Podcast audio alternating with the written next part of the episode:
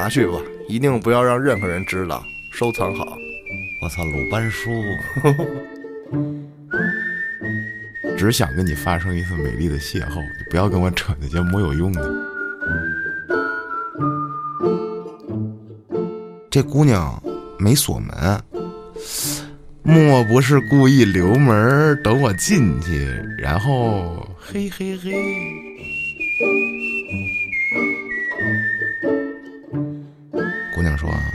行，加微信可以，我得给你设一条件，一会儿啊，咱回包厢。如果我在下一站下车之前你能醒着看到我的话，我就让你加我微信。”哎呦，我操！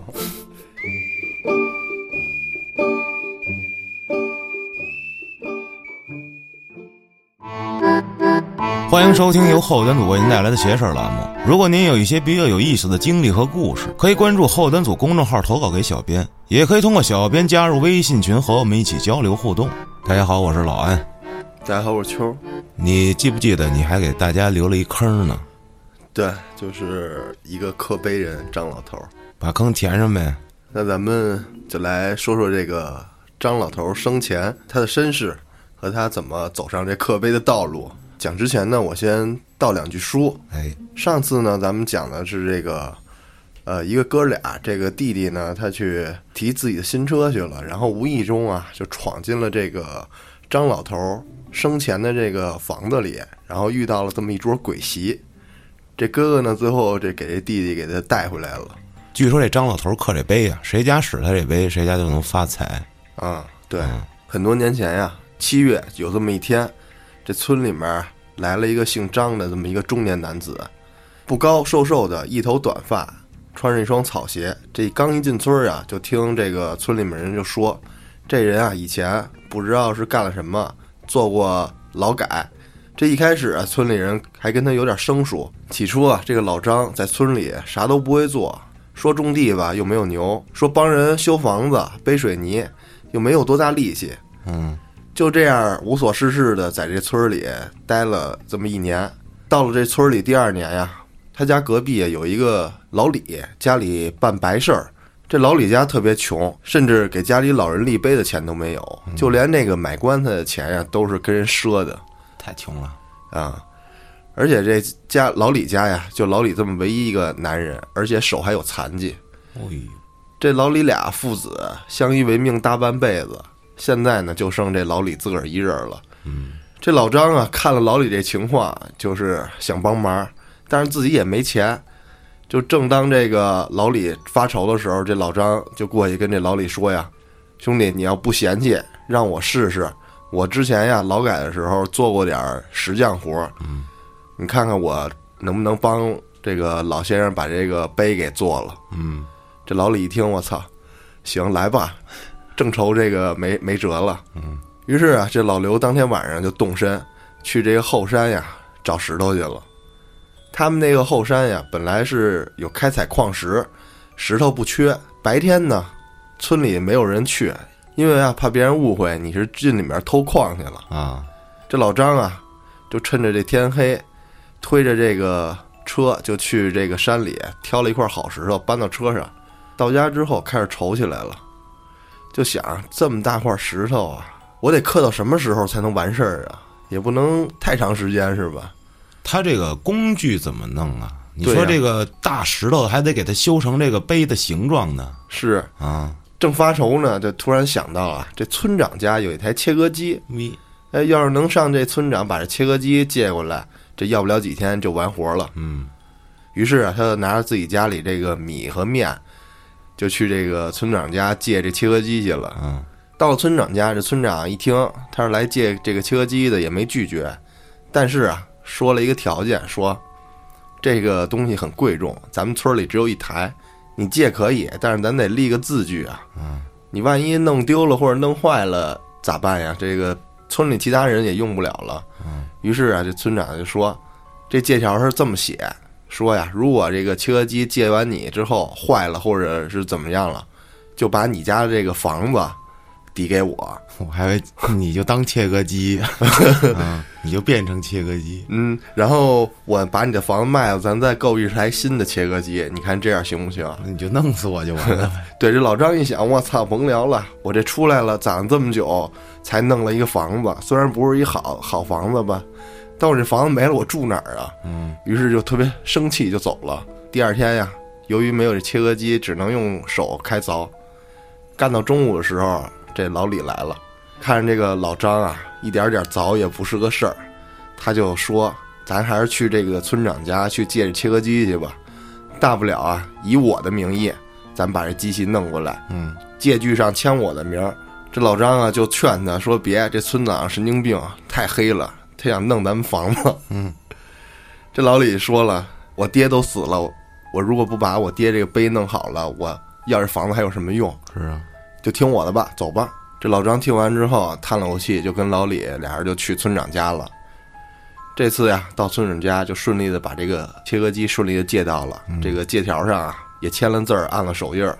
这次写的呢是以这个老李家的房子作为抵押，拿了切割机回去之后，这老老张连夜的赶工，期间呀，这老李还时常过来陪这个老张唠嗑。嗯，直到第六天，这碑总算是刻好了，而且呀，这个老张还学着其他有钱人家在这碑上刻了个花儿，花儿，呃，彰显身份。这老张看着自己第一次这个帮别人完成的作品啊，非常的开心，就把这个老李叫过来商量商量这咱们立碑的时间。嗯，在这儿呢，跟大家说明一下，说这个老人啊，已经下葬了有三天了，但是呢，并不影响他们这立碑。是碑可以后立。对他们那儿有个说法，就是说人死后下葬，只要招魂幡跟着，就没有什么问题。一般呀，在他们那儿都是下葬后过几天再立碑，因为有两个原因。第一个是下葬当天你立碑的话，这样对死者不尊重；第二是这立碑的吉日和下葬的吉日是相冲的，哦，不能在同一天。说完这个呀，这个老张和老李啊，在这个黄历上选了一个好时间，俩人就决定了在下个月中旬开始立碑。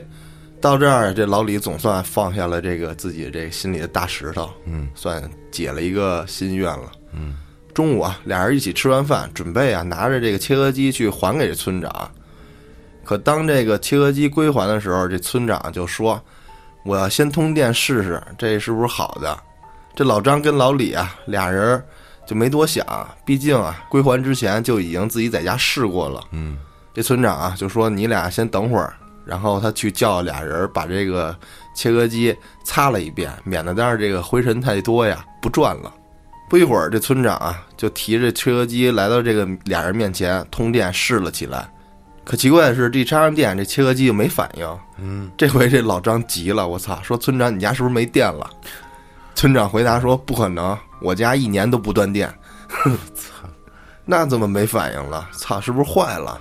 这话村长一说，这老张就坐不住了，说什么他妈坏了？啊，我们来之前都试了没问题，怎么到你这儿坏了？嗯，这村长一边笑着一边说：“你们别急啊，我也没说是你们故意弄坏的，也没说就一定是你弄的。咱呢叫给懂的人过来看看就知道了。”嗯，说完呀，他就朝外面喊了两声人名，一个穿着打扮比较有文化的人就走过来了。然后村长说：“这是咱们村的这个知青，他懂这东西，你让他看看。如果不是你俩弄坏的呢，我肯定不会故意为难你们。但是如果检查出来是你们的原因导致这坏了呢，那就不好意思了，就别怪我这个不当人了。丫是不是就憋着弄这老李这房呢？操！是因为先前他找俩人去擦那切割机去了，让他们俩老张跟老李在那儿等着。啊，做手脚了呗。嗯，这说完呀，这个知青儿就过来，开始在那儿盘弄那个切割机。过了大概十来分钟，这知青就开口就说：“这个啊，是因为你长时间操作不停歇，导致这机器发烫烧坏了。你们是不是一直不停的用来着？”这老张和老李听完了，立马就说：“我们实际上就用了三天，后面就偶尔用一下。说怎么可能是因为我们长时间使用搞坏的呢？”嗯，这村长此时就说话了，就说：“这个老李啊，老张啊，也不是我想责怪你们，这机器本身就挺贵的，这村里就这一台。现在这坏了，这其他人要帮忙，我没法帮他们了。那咱们只能按咱们之前签好这个借据，嗯，那个办事儿了。我就不当人了，操！嗯嗯这老张一听，我操，急了，就上去要跟他理论，嗯，说我给你展示展示我劳改之前的 风采呗。哎，嗯，啊，这一有动静儿，这村里其他人就开始过来看热闹了。这老李就闷头想了一会儿，就说：“这样吧，那就当是我们把你这个切割机搞坏了，咱就按借条上约定的办，房子归你了，行了吧？我操，但是呢，我有个条件，就是你得等我给我父亲立完碑，我再给你房子。”这村长听完呀，叹了口气说：“哎，你说的我都答应，老李，我也不是想为难你，毕竟啊，东西大家都要用，现在坏了也不能不了了之，我只能按照约定啊，把这房子收了。又说一堆屁话，嗯啊，这老李听完了也默不作声。这时这老张啊还想上前理论呢，被这个老李拉住说算了。嗯，这俩人呢就在这个村村里人异样的眼光中，俩人就走了。俩人回到家后呢，这老张啊直接就找到老李，说要把自己的房子送给老李，但老李就给拒绝了。他说：“我在这村里啊也没啥关系，别人都觉得我是个窝囊废，连办个白事儿啊都没人愿意来帮忙，只有你愿意帮我。就凭这点，一个房子没了又怎样？你帮我完成了我这个最大的心愿，就别说房子了，我这辈子死都值了。”这老张啊听完这话就泪目了。他自己啊，一个外来人来这一年呀，也受尽排挤了，现在呀，终于能这个站住脚活下去了，已经是不容易了。如今还结交了一个关系比较好、信得过的朋友，自己还把人搞得这个家都没了，嗯，觉得非常的愧疚。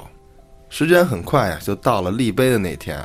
这老张啊，天没亮就推着这个装有石碑的斗车，跟老李啊一同前往这个坟前。嗯，就在俩人啊刚刨完坑准备立碑的时候，这老李跟老张说：“老张啊，我想跟我家老头子说说话，毕竟啊，都一起走了大半辈子了，我就唠两句嗑，完了我叫你。”听完就明白什么意思了，他就去边上坐着去了。大概呀，过了有二十多分钟，这老张还没等到这老李的这个叫他的这个回复，他就想过去看看什么情况。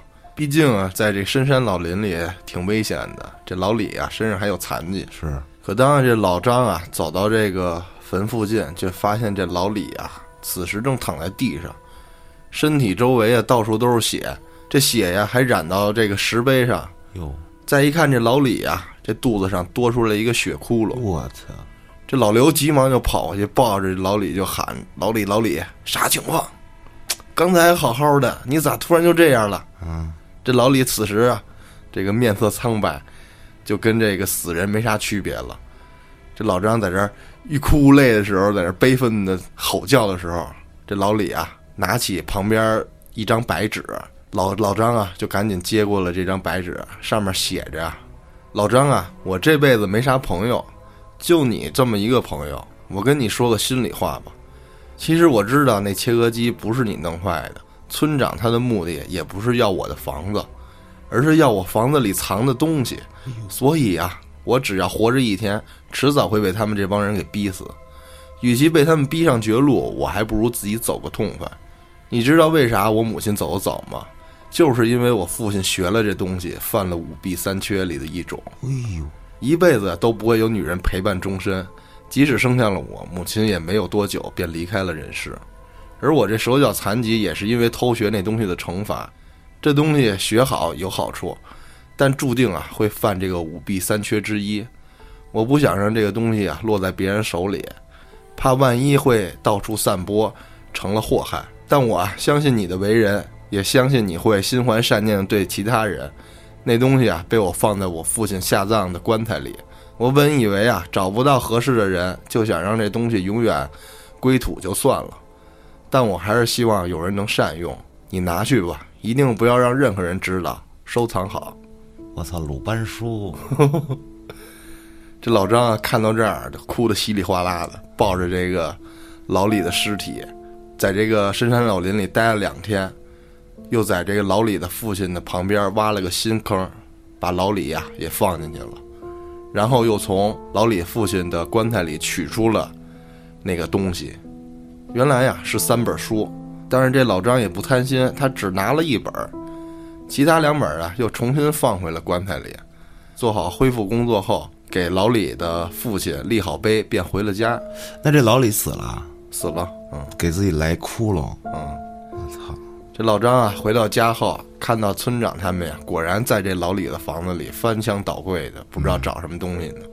一边找还一边骂。这老张没有理会，回家第一件事儿啊，不是着急拿起这书就开始学，而是连夜呀，徒手一点一点呀刻着这老李的碑。刻好之后啊，又给这老李的坟上立了碑。立好碑之后，不到一年，这奇怪的事儿就发生了。这村长啊，竟然疯了。据村里人相传呀，说有一天这村长啊去别人家喝喜酒，在路过老李的坟堆前呀，看见这老李啊正靠那石碑前，手里抱着一堆金元宝。这村长看了，眼睛立马就发光了，冲上去就抢。嗯，结果呀，一把这抓上去的抓的不是金元宝，而是断了半拉的胳膊。啊，这村长吓得连滚带爬的跑回家。回到家之后，啥事儿也不干，就在这床上拉屎拉尿啊，都是在这床上。从此啊，这疯疯癫癫的生活也不能自理了，每天嘴里重复的就那么一句话：“你的手不是我弄的，你的手不是我弄的。我操，谁的手啊？”老李的手啊，啊！但是这个事儿还是有后篇。你讲完了就完了呗。今天我那稿子没带在家呢，我忘放在微信里了。我真他妈服了，因为主要还有那两本书没解释是什么呢？《葵花宝典那不》知道欲，练此功，下期再说吧。又挖一坑，行，挖吧。没有当连续剧也听吧。嗯就等于这回卡在这个老张刚得到武功秘籍还没学呢。嗯，行，我就知道鲁班说说练了就缺一门儿，是吗？他是一个什么呀？他鲁班不是这个大师吗？鲁班是造东西的吗？鲁班走下路，团战可以不赢，鲁班必须得死。对，说说是怎么着，这这个网上都有，讲的人也很多，我也只能大概讲讲，就是说前几本啊讲的都是如何造这些东西、家具呀、或者盖房之类的，啊咱中国这些榫卯结构乱七八糟的。但是后几本儿就教你各种机关消息，就类似于诸葛亮那种木牛流马，你知道吧？嗯然后这机械学呀、就这种东西就比较变态嗯，啊。但是说练了这个就就炸了，嗯 什么意思？这你就缺一门呗。原地自爆。啊，那不至于。相传是怎么着啊？这鲁班不是牛逼吗？嗯他造了一个鸟，木鸟，啊能飞。他媳妇儿就坐着这鸟上就飞了，就玩儿去了。啊说哟，这不错哈，这就当给媳妇儿一礼物。啊但是这天呢，他媳妇儿正好赶上来事儿，这血呀、就沾在这鸟身上了啊！啊。结果这鸟一下也就掉下去了。那为啥呀？不知道，你说这东西可能就是点睛了，或者冲着了，是吧？啊，那谁知道鲁班大师在里面放没放啥法力呢？是吧？后来呢？后来他媳妇儿不就摔死了吗？哟，啊，这鲁班就就炸了。我操！操！啊，就说这东西不能传下去，好像就是这后几本书就没找着。他是给毁了。嗯，怎么说的都有，大家可以有兴趣的话，可以去自己去查一查，挺有意思。嗯，这是超级古老的传说故事，都是。好，我来接下一个故事啊。这个故事呢，依旧来自咱们的热心网友隔壁老王。嗯啊继续他这个风格啊，先把出场人物都告诉你，仨人儿，小郑、星爷，还有他。话说这是在去年四月份，二零年四月份的时候，正值疫情最严重的时候啊。啊这老王呢，跟同事准备出差去拜访客户。你说在那个时候拜访客户，我操，估计挺。急的。嗯由于出京回来，你就得有十四天隔离，所以他们决定啊，就一趟出差走四个城市。我的妈呀，我操，四个城市传毒跑毒呢？啊，跑毒呢！为期半个月，还行。说当时大家都觉得这个坐飞机可能会有些危险，说赶上什么某毒航班是吧？这他妈坐火车人不更多吗？他们还真就选择坐火车了。嗯，这整趟出差期间并没有什么事儿，而这事儿恰恰就发生在这火车上。哟，他们说呀，这火车上人确实极少，唯一给他留下印象深刻的是啥呢？他们这三个人中，就这小郑啊，他单身，他呢这整个出差期间就一直念念叨叨一件事儿，说我能不能来一场美丽的邂逅？这是魔怔了吧？就天天想，我怎么想起马迎松来了？操！我们那个吉他手小吉他手，旭哥，我真想谈恋爱。那个女孩儿这怎么着怎么着的，然后一会儿见着一姑娘，哎呦这真好看，不行喜欢喜欢。然后过不到俩小时吧，见一新的，哎呦这太喜欢了，我就要这个。操！这荷尔蒙爆发，嗯，这小郑当时估计也是这样。四月十六号这天，哥仨从出差的最后一站重庆坐卧铺回京。上车的时候呢是下午，仨人买的是同一个软卧包厢的票，你知道这个火车包厢的票吗？嗯，现在我没坐过带包厢的。上车之后呢，一直聊到晚上十点多，大家呀困得不行了，简单的洗漱了一下，就收拾床铺上床睡觉了。这老王跟小郑都睡在这下铺。星爷呢睡在这小郑的上铺，而这老王的上铺一直是空着的。虽然这期间火车上人很少啊，但他们也不敢保证有没有人会在停靠站上来睡在这个包厢上来。啊，我记得那个火车那个上下铺是六个床位是吧？四个，我记得有一个上中下吧？没有中，就上下。我怎么记得有啊？我最后一次坐这种卧铺零七年了，太早了。那。我觉得现在应该有，我记得是上中下，因为我记得我上高二的时候，那会儿出去考察去，出去玩的时候坐那个火车，就是一个隔断里面六个。他那他这个可能是我这种的，一个断四个的，哦啊，就上下两铺。结果呢，哥仨呢就把这包跟行李都放在这床底下了，就没占这个老王上面那铺，还挺好，挺仗义的。由于这段时间呢，这个出差工作量很大，上床以后大家没怎么刷，就是躺着呢，就沾枕就着了。大概到了这晚上十一点的时候啊，火车停靠在了当时啊一个重要的城市，被全国关注的地方啊，武汉。这老王一般很少坐卧铺，他睡不太好，没睡多时，所以这火车刚一停啊，他醒了。没一会儿呢，他们这个包厢这门就被拉开了，还真是有门的。嗯嗯。进来一个年轻的男人，这男的见他们都已经睡着了，于是呢，很小心的、轻轻的爬到了老王的上铺，也没吭声就睡了。整个过程呢很安静。这老王当时觉得这人还挺有素质啊，不错。火车在这汉口站停了很久，才发车。随着火车的震动，老王再次进入梦乡。不知道睡了多久啊。老王就听见这旁边的小郑那儿啊，有点动静，迷迷糊糊的朝他那边看了一眼，哎，就见这小郑坐了起来，愣了大概有半分钟的样子，然后起身拉开门出去了，上厕所去了。哎，他也这么想，应该是上卫生间了。老王一琢磨，去不去？我就接着睡了。至于这小郑什么时候回来了，他并不知道。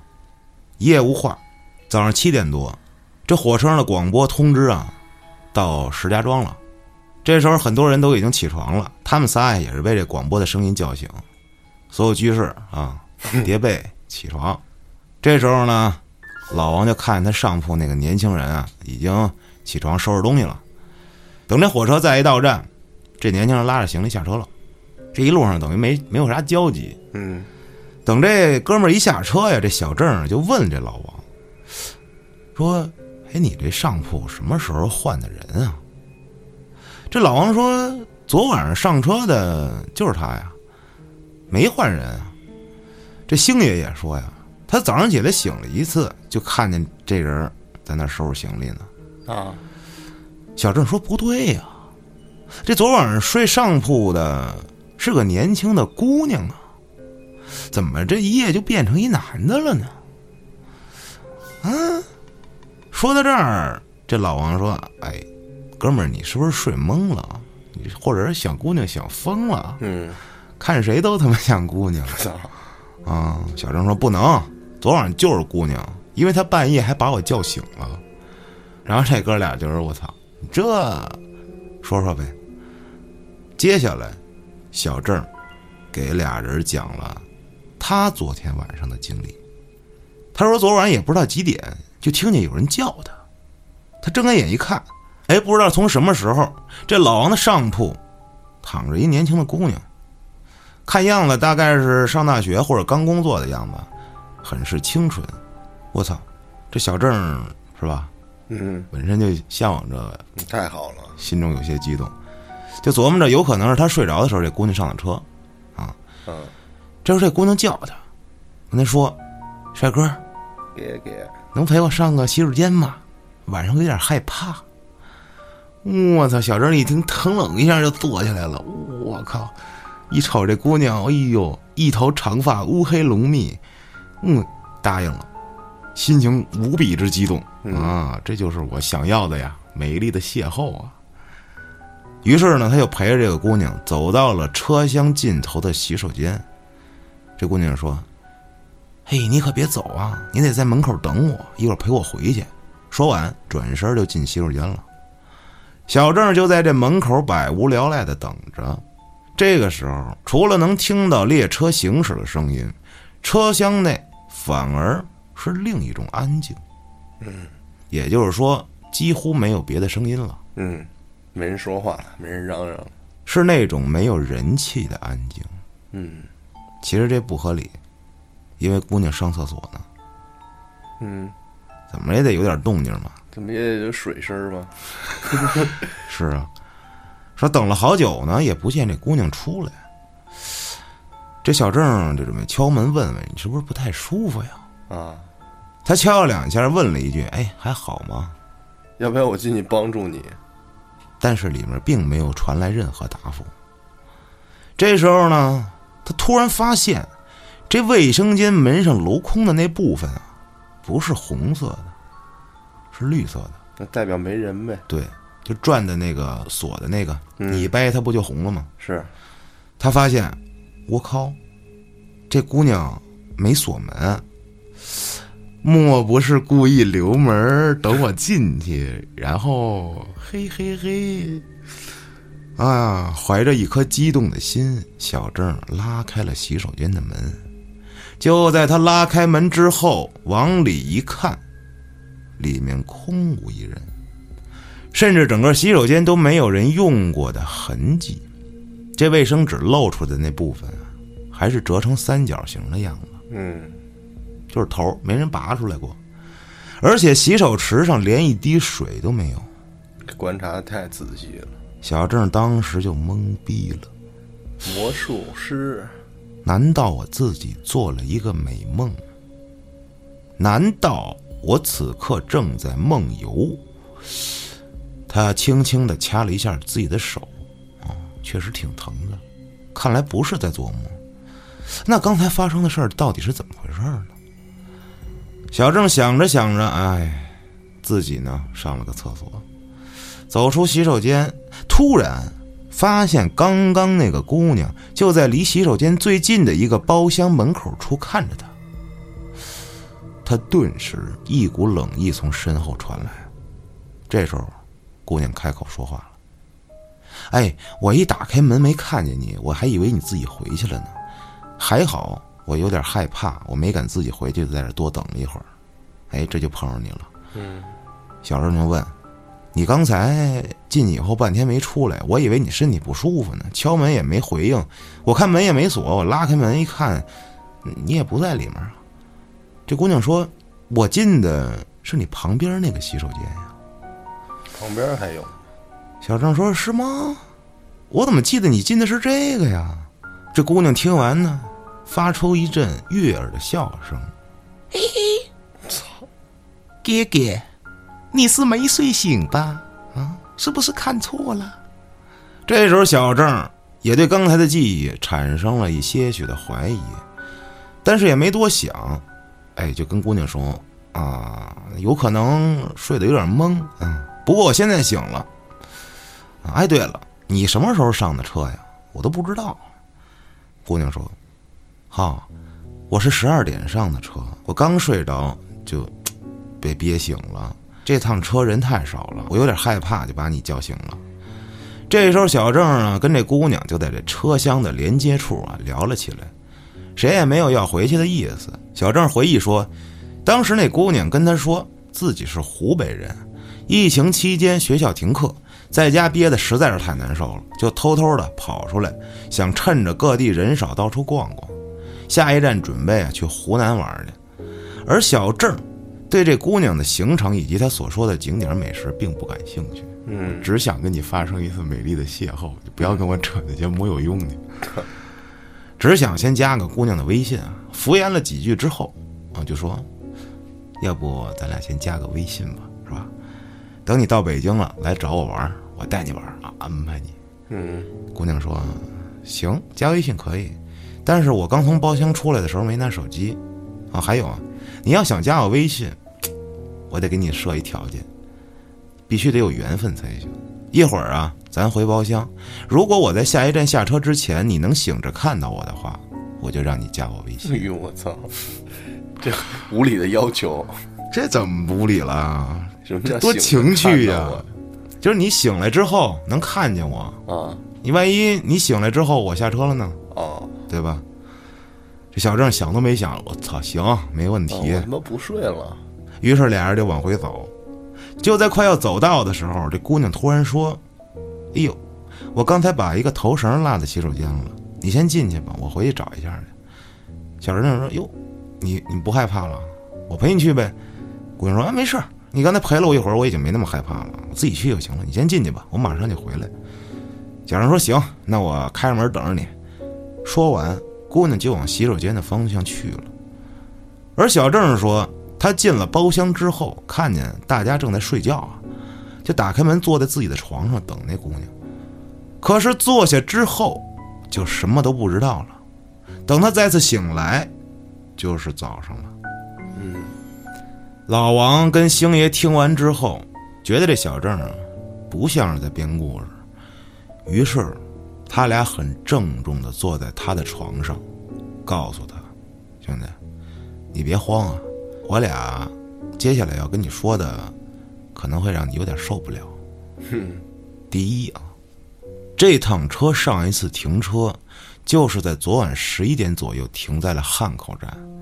十二点的时候，这趟车正在铁轨上行驶，不可能有人上车。第二，湖南在湖北的南边。这车是回北京的，是一路向北，根本不可能路过湖南。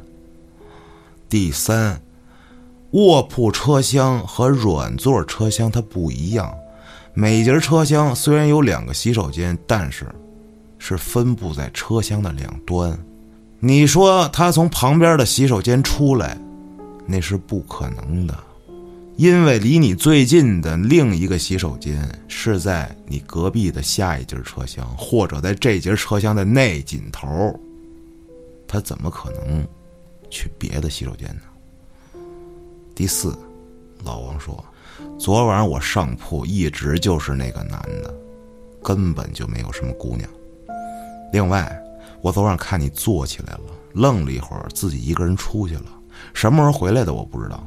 这个时候，星爷爷补充说：“我昨天夜里两点多醒了一次，看见咱们这个包厢的门是关着的。你确定你是开着门在等那个女孩吗？”小郑听完俩人的话，浑身一嘚瑟，大喊一声：“我日！那昨晚我他妈究竟是跟谁在一起呀？”随后的行程，啊，哥俩就不断的安慰小郑：“算了吧，算了吧。”并且尝试着找出答案，而他们认为最有可能的，是那个姑娘，或许在疫情爆发期间，已经不在这个世上了。她的一丝执着踏上了这趟车，然后和小郑深夜交谈之后，觉得这个人并不太靠谱。在小郑回到包厢后，借机离开了这趟北上的列车。哦，还挺合理的这解释。上午十点多，他们到达了北京西站。一出站，小郑就说：“你们回吧。哎，我得找个寺庙烧柱香去。星爷说：“我觉得你还是回家烧香吧。这疫情期间，你觉得哪个寺庙开门了？你回家你能连连烧十四天香。”操！小郑只得无奈的回家烧香去了。这个故事呢，也就结束了。老王在最后说了这么几句啊，说这个故事呢，无意消遣那些在疫情中逝去的人，若有冒犯，还请宽恕，愿他们的在天之灵得到安息。嗯，结尾还挺沉重。那肯定的呀。咱们不聊疫情啊，咱们聊一聊这个事儿。